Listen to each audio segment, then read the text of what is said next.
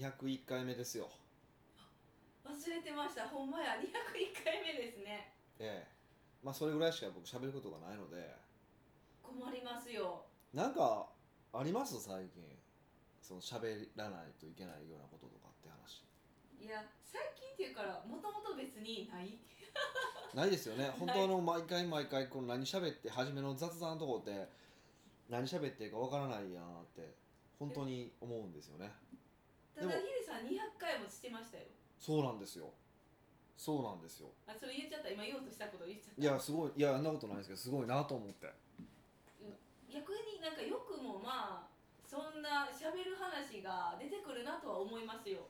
多分。で今踏まれ振られたじゃないですか。はえないもん話すことなんてっいてそうですね。この200回で何回タクシーの運転手に怒ってるでしょうねえ10回以上は怒ってそう。怒ってますよね。相当怒ってるなと思ったんですけど。うーん何なんですかね。なんかないんですか？なんもないですよ。えいつも逆にどうやってネタ探してるんですか？いやだからいつもこうなんか切れたりとかムカーってきた時とかあるじゃないですか。はい。クソーって思うじゃないですか。はい。でそこで切れようと思うじゃないですか。でそこでうらーって思うところをグッとこらえてポッドキャストで喋ろうって思ってそれで我慢我慢するっていう、まあ、僕のなんかこうストレスの解消剤みたいなところありますよねこのポッドキャストって。あじゃあこの1週間素敵な1週間やったってことじゃないですか。なるほど。そう逆にムカッとしたことがないんでしょ？すごくないですかそれは？いやそうかなかったんかな？そういう言われてみたらある気がすんねんけどな。そういう感じで荒探ししない。いいんじゃないですか素敵な1週間を過ごしたっていうオチで。まあまあそうですねうん確かにそうですけどこの間そういえばあの思い出しましたそういう素敵な1週間であ 思い出すんかーい。いや大した話じゃないんですけどお寿司屋さんに連れてってもらったんですよ。都内なんですけど。でまあ僕まあまあいろいろお寿司って言ってるんですけどそんなお寿司ってそんな美味しいと思ってないなかったんですよ。えそうなんですか？だってす酢飯に刺身乗っけてるだけで。うん、まあある意味ね、ある意はい味実は刺身食えばええやん。で別にご飯食べればええやんって思ってる時も正直あったんですよ。なんていうんですかねこう寿司が寿司の形である理由がないよねってずっと思ってたんですよ。寿司が寿司であるかと。だからそのシャリとネタみたいなことですか？に二階層になってる。そうそうそうそうそう。別にそれでご飯と別に食べてもいいじゃないですか、あーご飯の量とか。うん。いやいや そういうことじゃそういうことじゃなくて そういうことじゃなくてその料理の完成度としての話ですよ。でまああのーでその店がまあ要は会員制なんですよ。お寿司屋さんやのに会員制？もうお寿司屋さんの会員制で結構あ,、ね、あるんですけど会員制のお寿司屋さん結構あるんですけど。で会員でも半年待ちみたいな。絶対嘘。そんな人気？その人気なんですけど。でいやまあまあそうやって聞いたら行きたいじゃないですか。だから行きたいいって言って、まあ、連れて行ってもらったんですけど。連れて行ってもらったんですか？あの、まあ、昔からの友達がいてるからね。だからたまたま家近所なんですよその寿司屋の。へー。でなんか寿司屋できたけど入られへんじゃないですか。でそいつはすごいなと思ったら家近所じゃないですか。でこう掃除してる時間とか狙って「こんにちはこんにちは」って挨拶しまくって友達になって入るっていう。えー、すごい。さすがやなレベル高いなと思って、うん。まあそいつはでもすごいもともとなんかちょっとこうそういうなんかおっさん殺しみたいなところがあって。あでそうそう昔からそういうなんか上の人に可愛がられるところがありましたよね。昔はサラリーマンもやってましたけどもうなんか数年でねすごい偉いところまで行ったし、うん、っーていう、まあ、すごい彼なんですけど、うん。まあ、その彼に連れて行ってもらったんですよ。めっちゃ美味しくて。あやっぱ美味しいですでねそこそこすごく美味しかったんですよでまあいろいろ喋っててそのお寿司さんさんのおっちゃんと喋っててなんかこう、まあ、まあいわゆるそうやなと思ったことがあったんですよ。要は今その江戸江戸前の寿司。あのまあ普通の寿司はもう要はもう本当に酢飯に刺身乗っけてるだけじゃないですか。でもそれを論外って考えて論外として、まあ、江戸前の寿司ってあるわけですよ。で江戸前の寿司って基本的に何かこうまあ味付けがししてあってほとんど基本醤油使わ醤油つけて食べるってことないんですよ。えー、そうなんですか、うん、基本的にね例えばマグロでも漬けになっていたりだとか。あじゃあもうで出た瞬瞬間からもうそのまま食べてもいいそのまま食べれるうように、まあ、小肌とかでも、まあ、小肌なんかすごく分かりやすいですよね。もう初めからすす、まあ、すすあの酢漬けになって酢漬けって言っていいんかな？分からへんけど、まあ、塩をかけして、えーなんか仕事してあるじゃないですか、うん。で名前重ねてみたいな感じですけど。でじゃないですか。でもうすっごい言われて当たり前だな当たり前なんですけどそれに気づかなかったことがあったんですけどいやいやむ昔って寿司ってあの要は冷蔵庫がなかった時代の食べ物じゃないですか。江戸時代の末期の食べ物じゃないですか。ん。でだから腐らないために腐らせないためにあのいろんな仕事をしてるのであってはい。もう美味しく食べその腐らせないで美味しく食べさせるにはどうしたらいいかってことを考えたら作ってますよ。うんうんうん。作ってるんだけどもとはいえこれだけ流通が良くなった時代にじゃあ全く同じっておかしくないって言われたんですよ。江戸前寿司を今も作ってるのがおかしくないってことですか？だからそれはそれであってもいいんです昔からの仕事としては存在してもいいんですよ。うん。それいいんだけどうん。いいいいんだけどでもいやもともとその腐らせないっていうところから始まったものだからもちろんある部分美味しさを犠牲にしてる部分もあるわけじゃないですか。例えばそうそうそういうのもああるわけでそういうことを考えたらその,、まあ、その昔のものはまああったとしてそしかしやししかもそれは先人の知恵だからだ大事なんですよ。大事なんだけどその上でじゃあそれを守ってるって言ってる人いっぱいいてるけどはい。いや100年の間にどんだけ時代変わったんと。流通変わったよね。しかも周りの食べ物いっぱい変わったよねって考えてあ昔の仕事を守ってるっていうのっておかしくないみたいなことを言ったんですよ。うーん。ちょっと一概に「そうやね」とも言い難いし確かにそうよなって思う節がどっちもあります。でも確かにそうの方が僕強くて。ええ。実際例えばあのウニの軍艦巻きってあるじゃないですか。はい。でウニって実はあの江戸前の寿司にもともとなかったんですよ。うーん。である時にまああの銀座のお寿司屋さんがやり始めて邪道だって言われたんですけどまあでもとはいえもう今日本の中の寿司屋で食べられているすごいものじゃない人気のウニですよ。じゃないですか、はって考えたらこうあのーもちろん昔のやつは昔のやつですごいと思うんだけどやっぱりその今なりのその再構成の仕方ってあるんじゃないのっていうそれを僕は店主の言葉に僕はすごいそうだよねって思ったんですよ。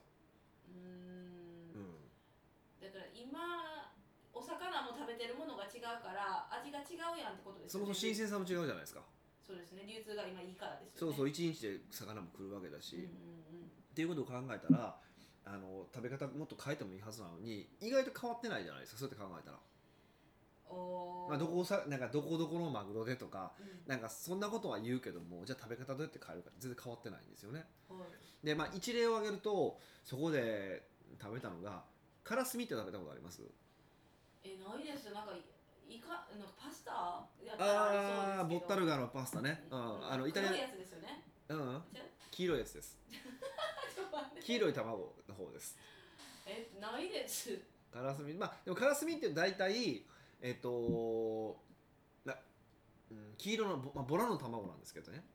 ボラの卵で、えーそうですね。例えば割烹料理とか行ったら大根と一緒に食べるみたいな感じなんですよ。うん。で俺前から大根と食べんねやろなと思って思ってたんですけどそれ聞いてあそあそうなんやと思ったのが要はそれなんでかっていうともう要は干してるわけですよあれって卵を。卵を。干してるから固まるじゃないですか。つまり水分がなくなるじゃないですか。はい。だから大根を乗せることによってその水分を保管してるんですって。へー。あなるほどなと、うん、でしかももうすごく薄く、まあ、辛い塩辛いがすごく薄くいってるんですよね、でそれが一般的なそのカラスミじゃないですか。でそこで食べたんが無駄に分厚いんですよ。あの豚の角煮ぐらいのでかさあったんですよ。で黄色いカラスミが。そうカラスミが。えー、普通そんな辛くて食えないじゃないですか、うん卵って思ってしまう。でも食べたらえっとね半生な感じなんです。ねでで塩辛さもそんなになないんですね。でやっぱそれはだからあの昔はばカラスミっていうのは、まあ、保存を目的に作られたけど別に保存を目的にしなくてよくなってる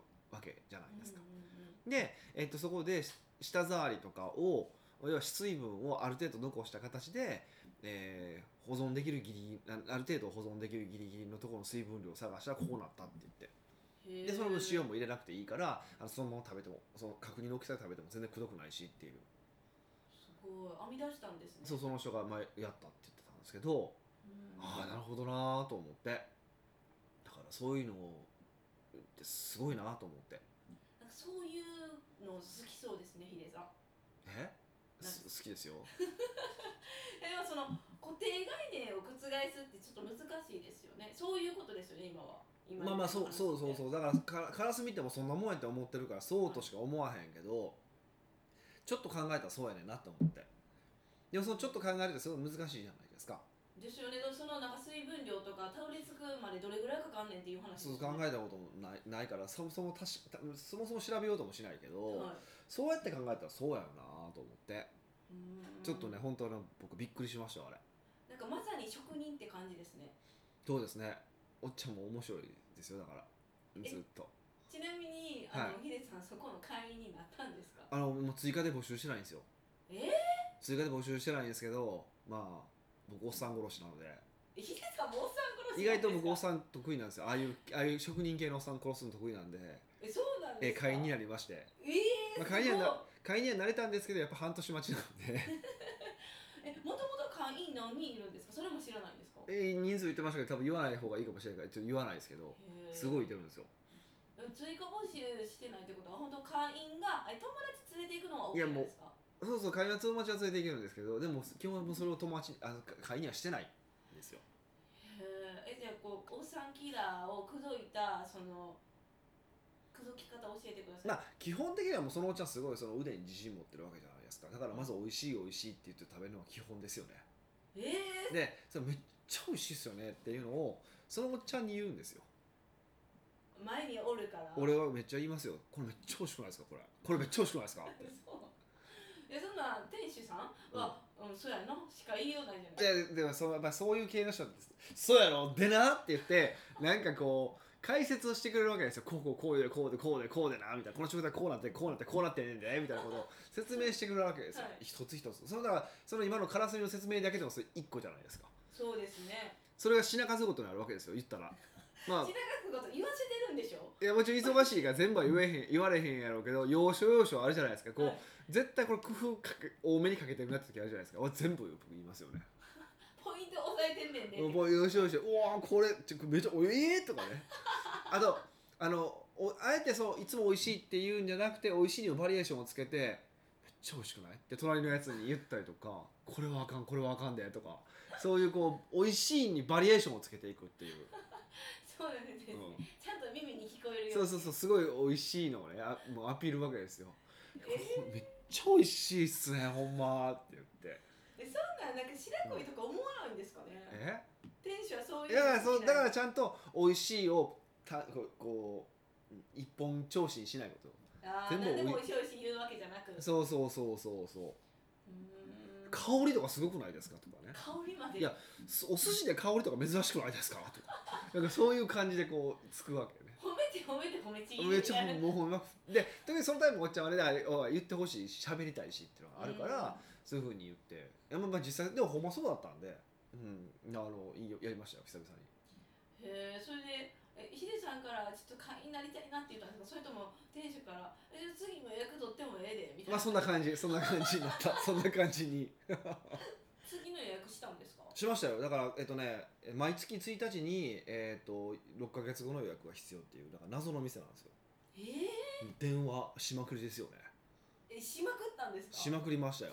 すごい。もしまくってと命からがら取りましたよ。えー、なんえいつ行くんですか次は？だから2月ですね。行くんですけどいやでもほんまでだんだんこういう店が増えてきてるんですよ。なんかすっごい先から予約しないといけないからとあのこう予約しておいて、まあ、季節ごとに行きたい店とかあってこうい行くんですけどね。もうだんだんなんかそれを食う毎年食べるだけで365日終わるんじゃないかっていう勢いですよね。えー、忙しいですね。おまあそれ楽しいんですけどね。そのまあ、毎回基本季節季節の食べ物なので、うん、うん。まあありがたい話なんですけどね。いい話なんですけど。えそういう旬のものは食べようっていうそういう育た育ち方やったんですか？うん確かにそうだったかもしれませんね。でもまあ僕結構そういうの好きなので、うん。だから結構そういうのねなんかそういえばなんかないんですかね。こうリスナーの方でもこれ聞かれてる方でもこう私こういうとこ会員ですよみたいな人とかいないですかね。えー、いるですかね。結構ね東京都内とかはね、はい。の会員制とかはなんか何人かたどれば要はお金持ちのルートたどればうん。なんかお金持ちの人が連れて行ってくれるんですようまくと言ったら。へ大体ルートあるんですよ。でも地方とかになるとやっぱ地方のつながりやからなかなかつながらんことも結構あるんですね。ー。へうん。えで地方やから？そうそう地方はやっぱ地方のその名士の人たちやから地方の名士と東京の人とまたちょっと断絶してるじゃないですかだから逆に地方の人だったらちょっとした人でもなんか入れるみたいで入れるけど僕らやったらなかなか入れない外の人で入れないみたいな店もあるんですよ。うん。でもしこう会員制の店とかもう全然予約取れへんけどこう裏ルートがありますみたいなことがあったらぜひねあの連絡してほしいんですよ。何この最後の募集。いやグルメ募集。俺食べに行くでみたいな。ねえそのそんな問い合わせ送ってきてくれた人にはメリットないじゃないですかだからただ単に。いやいや逆にだからだから逆に僕も都内のそういう店をお連れするとか。連れてってくれるんですか？えだからそうそうそう会員の店ね。そその寿司屋でも連れて行きますよ、まあ、半年とかは待ってもらわなあかんけどね。とか、まあ、あとあとなんかコンサルティングしてくださいってしますし。えー、なななんかもうご飯ありきじゃないですか。もうご飯で俺はコンサルしたって動きます全然動きますよそんな。全然動きますよそんな。えー、でもそのなでも会員制の店であっても、うん。そうなんかヒデさんが美味しいって思うかどうか不安じゃないですか？いやそれはまた別でその美味しいか美味しくないかまあ主観もあるじゃないですか。そうですよ。それは後で僕は決めるんで僕が次に行きたいと思うかどうか僕が決めるけど少なくともそういう会員が取れない店に行きたいってのはあるじゃないですか。行ってみてどうだったって感想は別にどっちでもいいわけで。じゃあ美味しいってなったらやったって思うけどちょっとそこ口合わんわってなったらちょっと紹介した方ショックじゃないですか？いや別にそれは悪いわけじゃないじゃないですかそれって。だからそれ好きか嫌いかとかそういう事件の話なので別にうん。うん。でもそういうところに連れて行っていただいたって感謝はもちろんあるしはあ。なるほど。えじゃあこの、まあ、全国のリスナーさん、はまあ、いいや海外の方でもも全然いいですよ。行くんかい。行きます行きます。全然行きますよ。いやむしろ海外の人聞いてないって思いますけど。え？海外の人聞いていないでしょ。や何人かいてますよ知ってる在住で。人はい知ってます。そう。はえじゃあまああの特に地方ですよね。地方。東京じゃい、まあ、東京でも東京でも全然いいんですけど。あいいんですか？東京でもここ行ったことないでしょみたいなとこあったら、へえ、はい連絡いただけえじゃると。あもう問い合わせフォームからぜひ送ってきてください。そうですね。いただけるとと思います、北岡秀樹の奥越えポッドキャスト。奥越えポッドキャストは仕事だけじゃない人生を味わい尽くしたい社長を応援します。改めまして北岡です。ミカです。はい今日のご質問は？に201回目のご質問ははい。ホスピタリオさんからの質問を取り上げました。はい。何にも内容をまた要約しなくなったんですね。あでも言います言います。はい大丈夫です。はいどうぞ。こ 北岡さん美香さんこんにちは。んにちは。毎週楽しくそしてビジネスにも役立つお話をありがとうございいやこますちらこそ私は美容室を3店舗フランチャイズを1店舗経営しています。おー素晴らしいですね。ここ最近順調でお客様スタッフが増えてきています。うん。昔からいるスタッフも成長してきて新たに出店を考えています。うんいいですね。ただ、うん。誰を店長を任せるかを悩んでいます。誰を店長にするかってことですね。はい。はい、売上志向の強いものを店長に任せるか。うん。スタッフとの協調性や私との価値観が合うものに任せるかうん。悩んでいます、うん。売上志向の強いものはサロンの売上は上げてくれそうですがスタッフが辞めていくものが多くなりそうに感じます。うん。また私への要求もエスカレートしていきこちらもストレスを抱えそうです。うん。そして本人も管理職はあまり希望していませんもう一人は私の意見やこうしてほしいということに忠実にこなしてくれそうです。ただ売上を伸ばす行動は前者と比べて弱いと思います。多分売上に直結した動きが少ない分こちらはそこにストレスを感じそうです。うん。ただ管理職に就きたいという希望があります。はい。北岡さんは新しい事業を立ち上げるとき管理職はどういった部分を基準に考えていますか？よろしくお願いします。ということですなるほど。えっと、基本新規事業まあまあそうですねこれなんかいろんな話が織りなんか入り混じりそうなんですけど基本的にねあの新規事業をする時って、まあ、僕僕らクラスの小さな会社が新規事業をする時って誰が責任者なのかっていうと社長ですからね。社長ってことは店長は社長じゃないお前やお前やっていうことなんですけど言い方は悪いですけどねあのホスピタリオさんってことですか？がホスピタリオさんがあの本来は、まあ、要はちゃんと立ち上げとかをちゃんとやって軌道に乗せるってところまではやらないといけないのは本来の、えっとまあ、中小企業のあり方だと僕は思ってます、はい。うん、あの思ってます。基本的にはね。基本的にはそういうふうに考えた方がいいと思いますよっていうのは第一点としてすごくあるんですね、まあ、とはいえ、えっと、うちでも、まあ、全くゼロの状態のビジネスをた、えっと、いきなり任せるっていう場合もば、まあ、あの抜擢して、えっと、やってもらうなんてことも、まあ、ももちろんないことはないわけなんですけど、えっと、その場合はどうしてるかっていうと基本的に、あのーもうその人を育てるつもりなのではい。もうポテンシャルで選びます。どっちの方が、まあ、これから長くこう自社で活躍してくれるのかっていうことを観点から見ますね僕はでその話になると、い。その話になるとやっぱ重要なのはやっぱ価値観の話になってきてて、えっと、要は自分の価値観に対して共感してくれてるかどうかっていうのをすごく重視します。うん、でその時点での能力っていうのはあんまり重視してなくてだから価値観を、まあ、正しく持ってくれていてというか、まあ、共感してくれていてやる気があればあー僕はその人を抜擢ししてもいいんじゃないかなっていうふうに思ってます、まあ、もちろんそこまでちゃんと頑張ってくれてるっていうことは前提ですけどね、う。ん、でまあ今回のこの話に限って言うとねこの話に限って言うと後者の方が、まあ、ちゃんと,、えー、と行動ね、こうしてほしいということを忠実にこなしてくれそうだし、えっと、管理職に就きたいという希望があるんですよね。はい。あるんだったら別にこの人に任せればいいんじゃないかって思うんですね、後者にうん、でただ、まあ、売上に直結した動きが少ないっていうのが、まあ、ストレスを感じそうだっていうことであればもちろんあくまでも責任者は社長自身ですからあのそこを行動管理して売上に直結する行動を、まあ、順々にさせるさせればいいだけの話じゃないですか。うん。行動管理して。っていうそれだけの話だと思いますけどね。で逆にこの前者の人は売上志向は強いけど自分は管理職したくないって多分これこの人は多分自分でサロンの、ね、髪の毛切ることにたくさん成果報酬を得たいというふうに思ってるタイプだと思うから一匹狼タイプだと思うから、なるほどまあ、これはこのままほなんかそっちでやらしといた方が僕ならいいかなっていう気はしますけどね。へえうん。私はこれ読んだ時にはい。最初思ったんが、はい。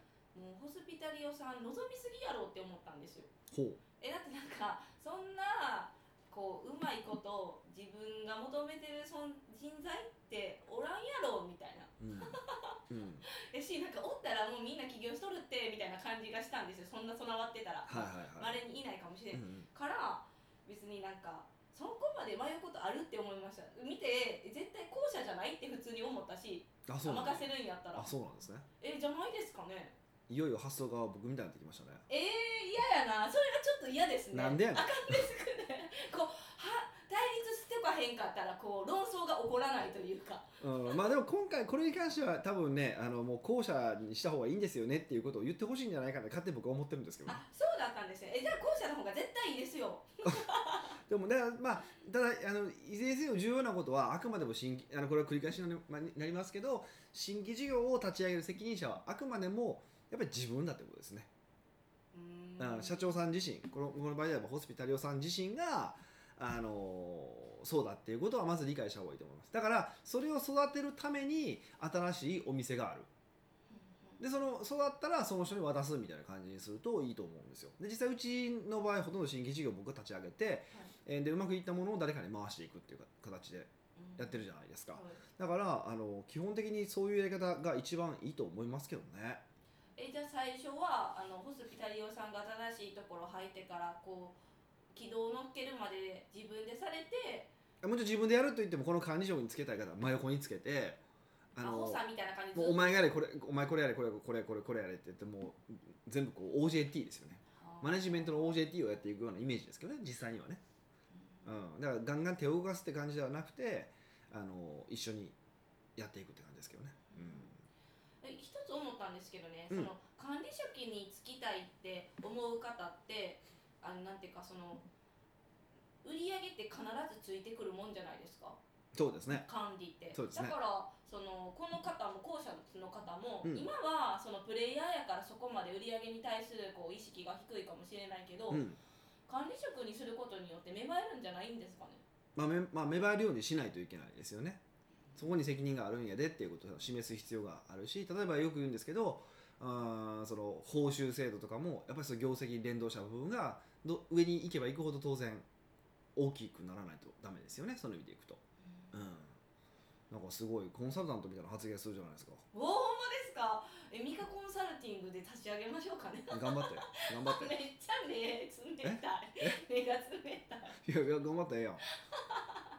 じゃあこのホスピタリオさんに言えることは、うん。価値観を重視して後者の方にあの店長になってもらってホスピタリオさんが、えー、と育てるっていうことですよね。そうそう。だから逆に言うとねこれ、まあ、みどの人にもこの方に限らずみんなに当てはまるように言うならば、まあ、あの価値観さえ共有してくれて真面目にやってくれればスキルなんて後で身につくから。へえ本当ですかね。だって美香さんもスターバックスしかやったことないのに 今や立派にこんなコンサルタントみたいなこと言ってるじゃないですか。イエーイまあ何年かかったかわからないですけど5年かかってますけど でもでもそういうことなので人ってのはまあスキルは絶対身につくもんだからあんまりそのどでもどうしてもなんか活躍してくれる人スキルを見たい見ちゃいがちなんですけどスキルって、うん、淡々とやればある程度のところが身につきますからね。うーん。である程度のことをちゃんとやってそれでも成果が上がらないようであればもうそれは仕組みが悪いです。っていうふうに考えた方があの中小企業うまく回ると思いますけどね。うーんじゃあもう管理職は価値観重視ということで。そうですね。それはもう僕はずっとそういうふうにやってますね。あじゃあなんでやっぱり新規企業はそのなんていうか社長がやった方がいいんですか？逆に。いやえっとやっぱり新規事業ってことはこう分からんこととかもいっぱい起こるでしょ。想定外のこととかもいっぱい起こるじゃないですか。はい。その時に予算とか人をガバッと割かないといけないわけですよ。でその時にあの社長だだったらもうこれも使ってこれも使ってってできるじゃないですか。力パワープレイができるんですよでやっぱ新規事業って結構パワープレイが必要なことが多いので。へえ、だからやっぱりそこはその方がいいですよね。うーん。そうなんですね、はい。そこは望めないですもんねやったことそうそうやっぱりない違う違うし上に許可取らなあかんとかもあるじゃない要は、ね、僕に許可取ってもらわなあかんとかあるじゃないですか。人ははい。そういうこともあるのでだからやっぱそれはもうそういうふうにした方がいいですよね。うーん。はい奥越ポッドキャストではいろんなご質問をお待ちしております質問を採用された方には素敵なプレゼントを差し上げますので質問フォームよりお問い合わせください。はいというわけでまた来週お会いしましょう。